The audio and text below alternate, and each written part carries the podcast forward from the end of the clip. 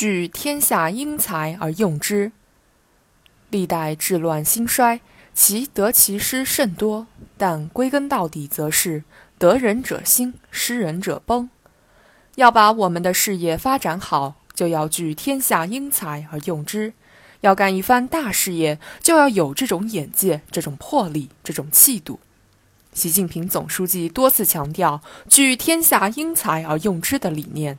这一理念之所以宏阔超凡，正在于其眼界乃是放眼天下，坚持五湖四海；其魄力体现在不论亲疏贵贱远近，一切唯才是举；其气度足以延揽天下英才，共襄盛举，共图大业。历史上那些有能力的雄主，都是在用人的眼界、魄力与气度上高人一筹。战国七雄独秦一统。关键就在于始终坚持五湖四海的用人谋略，使秦国成为重要人才的净流入国。如宋代洪迈所言：“楼缓赵人，蔡泽燕人，吕不韦韩人，李斯楚人，皆伪国而听之不疑，足之所以兼天下者，诸人力也。而六国所用相，皆其宗族及国人，在用人上搞亲疏远近。”不能举贤任能，导致六国成为贤能之士的净流出国，如魏之张仪、范雎、魏辽等，皆流失在他国建功立业。在一定意义上说，魏国简直成为秦国治国大才的培养基地，其中原委启人深思。聚天下英才而用之，当然不是说只有外来人才方堪大用，用本土人才就不好。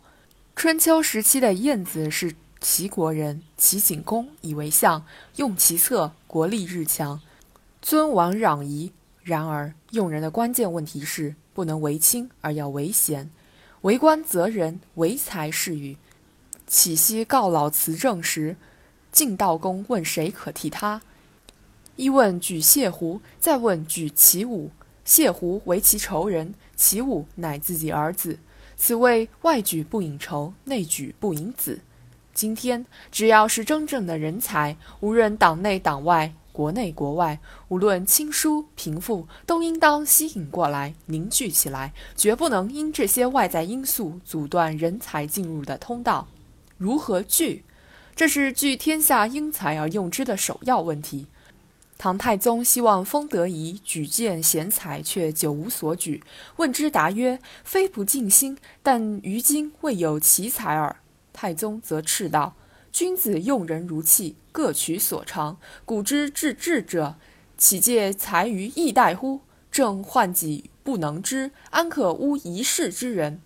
倘无识才的慧眼，爱才的诚意，用才的胆识，容才的雅量，聚才的良方，不能广开进贤之路，在发现和遴选人才问题上存在制度性壁垒，则如何能聚？”唯以此为重大命题而悉心破解之，方能开阔眼界，打开思路，破除壁障。举天下英才而用之，关键在用。袁绍也很礼贤下士，却不善用。如郭嘉所言：“袁公图欲效周公之下士，而不知用人之机，多端寡要，好谋无绝，欲与共济天下大难，定霸王之业，难矣。”曹操每得一贤才而用得其所，是以其军队不足袁绍十分之一，却胜负已分。如其当初之言：“吾任天下之智力，以道御之，无所不可。”古人云：“好贤而不能任，能任而不能信，能信而不能忠，能忠而不能赏。虽有贤人，终不可用矣。”聚财是学问，用人更有大道，更见气度魄力。不可不深研琢磨，使用当其才，才尽其用。得人才者得天下，失人才者失天下。当今世界，综合国力竞争，说到底是人才竞争。要想赢得竞争，赢得未来，必当聚天下英才而用之，达至人人渴望成才，人人努力成才，人人皆可成才，人人尽展其才的境界。